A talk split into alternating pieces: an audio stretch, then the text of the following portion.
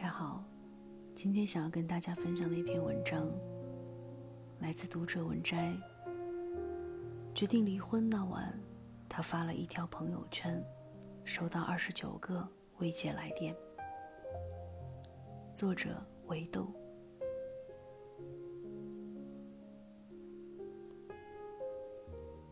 堂姐决定离婚那一晚，发了一个朋友圈。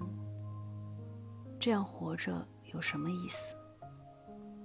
仅仅九个字，牵动了全家。叔叔婶婶看到，慌得不知道怎么办，让我们每个人轮番打电话。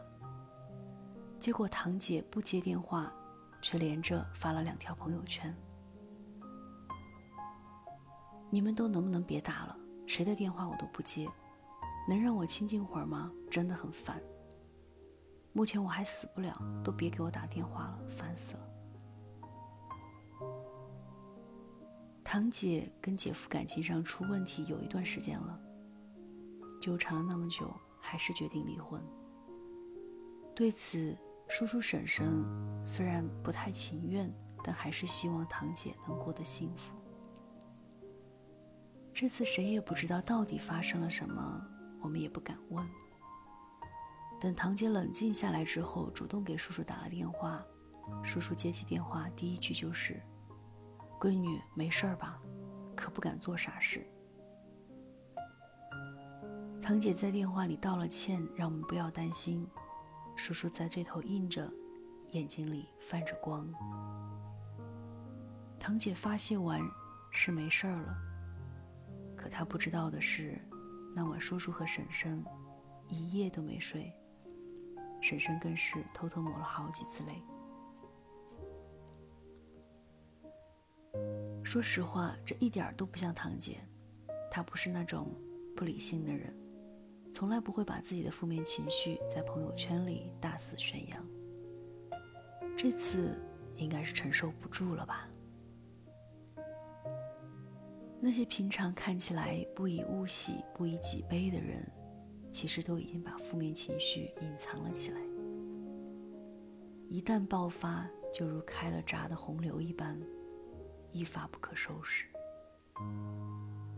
我知道成年人早已失去了随时崩溃的权利，只能选择夜深人静的时候，悄悄细数伤口。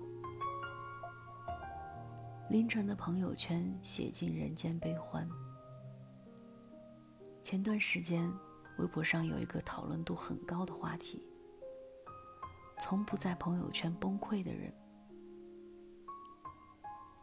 有人问我们要不要在朋友圈里宣泄自己的负面情绪？下面的回答如出一辙：没有意义，也没有人在乎。有人问我，我就会讲。但是无人来。不要了吧，每次发完回头再看，都会觉得自己神经。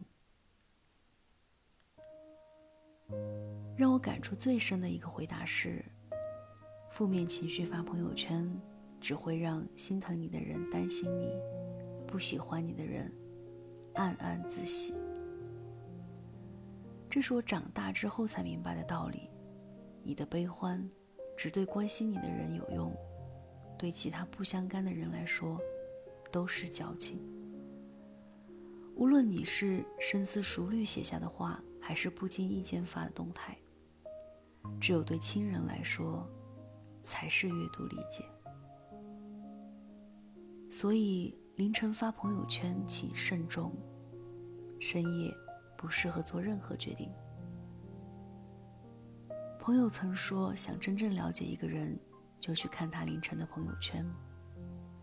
凌晨的朋友圈分享的歌曲，发的一些丧丧的话，吐槽着不顺利的工作，这都是一个人真正想表达的情绪。因为这时候没人会关注，悲伤难过只有自己可见。我朋友圈里一个出版社的朋友，虽然才三十多岁，他已经称自己为中年男人。有次我加晚班，回去的路上刷朋友圈，看他发了一条：“苦难没有尽头，就在苦难里行走。饭吃不下，就多抽几根烟，过过烟瘾吧。配图是一张烟头填满了烟灰缸的图片。等第二天再去看的时候，他已经删掉了。凌晨的朋友圈，存活时间很短，纯属发泄，写完就删，不想被别人看穿自己的脆弱，也怕家人看到过度揣摩。大家都是成年人了，都有自己不为人知的难处。可成年人还有一丝倔强，宁愿自己承受，也不愿让大家看见。青年作家刘同曾这样描述凌晨朋友圈的状态：总在这时，朋友圈的朋友便逐一晾晒心事。许是月光凉薄，无啊无害无伤，一夜清冷后，转日。又能笑脸迎人，我最爱这样的朋友。操着脏话对抗现实，扭脸自嘲，生的贫贱，还有一颗愿意服软的心，在某个时刻，探出头来，透口气。所以夜色成了最好的保护色。白天言不由衷。晚上泣不成声，白天不露声色，深夜招摇过市。成年人有多不容易，崩溃还得挑时间。深夜里的决定，伤敌一千，自损八百。昨天看到一个新闻，锦州市一个女孩在凌晨一点十一分。在朋友圈发了“再见”两个字。朋友圈里的网友觉得不对劲，便问她和谁再见。他回答是：“全世界。”网友果断报警，殊不知，这时候女孩已经吞噬了大量的安眠药。万般庆幸，通过民警不断努力的寻找，终于找到了女孩所在位置。女孩父亲打开房门后，女孩已经昏迷，旁边有空着的安眠药盒子。医生说，如果再晚一会儿，性命可能就难以挽回了。女孩父亲不相信自己的女儿会自杀，可谁也不知道，这个女孩到底经历了什么，竟然如此的决绝。是感情上不顺利，是工作上不顺心。还是自己为难自己，跟自己过不去。值得深思的是，一个平常的夜晚，唐突而来的决定可能会搭上自己的一生。因为深夜里的感性往往大于理性，会自动放大孤单和脆弱，容易做出冲动的决定。电影《我不是药神》里有这样一个情节。吕受益看着摇床里熟睡的孩子，对陈勇说：“我刚查出病的时候，他妈已经怀他五个月了。那个时候天天想死，结果他一出生，我第一眼看到他就不想死了。庆幸有的决定我们没有急着去完成，从那个夜晚挺了过来。”没有让遗憾得逞，但不是所有的人都那么幸运。后台曾有读者留言：有一次和家里赌气，夜里决定离家出走，手机换了号码，两年没联系过家人。山穷水尽回到家时，奶奶没了。他说：“这是他这辈子最后悔的事。”已经无法弥补。你是不是也有过这种想法？每次在深夜做的决定，第二天就觉得自己是神经病。决定拉黑一个人，决定辞职，决定离婚。重大决定的念头好像都是在深夜疯狂滋长，而带给我们的后果也多半是违心的。村上春树曾说：“假如遇上烦心事，就盖好被子，呼呼大睡。不管怎么说，这都是对最好的对策。”毕淑敏也在《女心理师》里写道：“记住，以后下雨的时候，你不要做决定。如果你一定要做，起码要把头发擦干，不然的话，你的决定就总有冷冰冰的味道。”最好的决定是在艳阳高照的时刻做出的，会有干燥的麦子的味道，安全而饱满。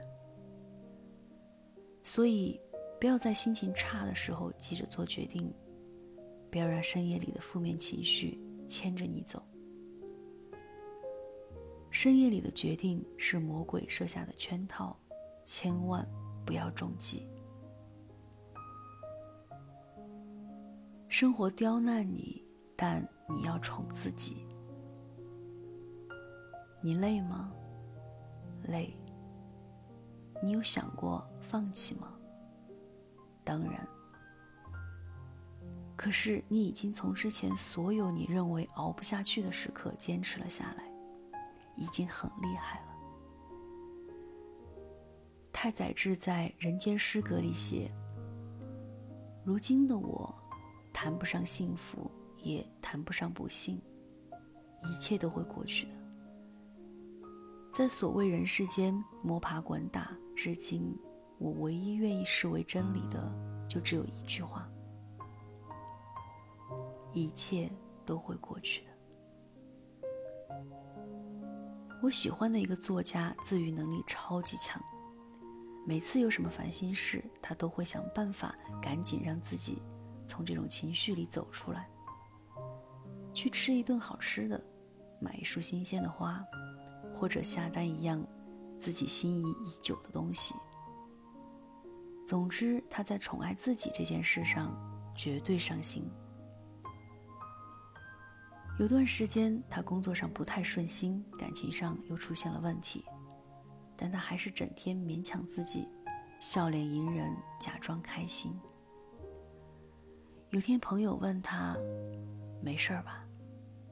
他逞强说：“没事，没事。”朋友说：“没事，说了两遍就不是没事喽。”他噗的一声笑了。我最近发现了一家云南菜，离我们这不远，要不要去？朋友没听他讲完就答应了。你看。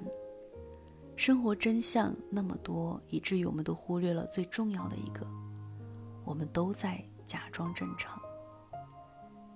即使内心已经千疮百孔，也依然在咬牙坚持。但还好，我们有宠爱自己的能力，以至于这个世界还不太坏。当生活苦分超标时，不要与自己为敌，要学会。给自己的生活加点糖。你不是一个人在难过，大家都苦涩。生活会无理取闹，可你要百折不挠。生活想尽办法刁难你，你也要拼尽全力宠爱自己。喜欢三毛说的一句话：“今日的事情。”尽心、尽意、尽力的做了，无论成绩如何，都应该高高兴兴的上床甜睡。好好吃饭，好好睡觉才是硬道理。只有撑住了，才会有后来的一切。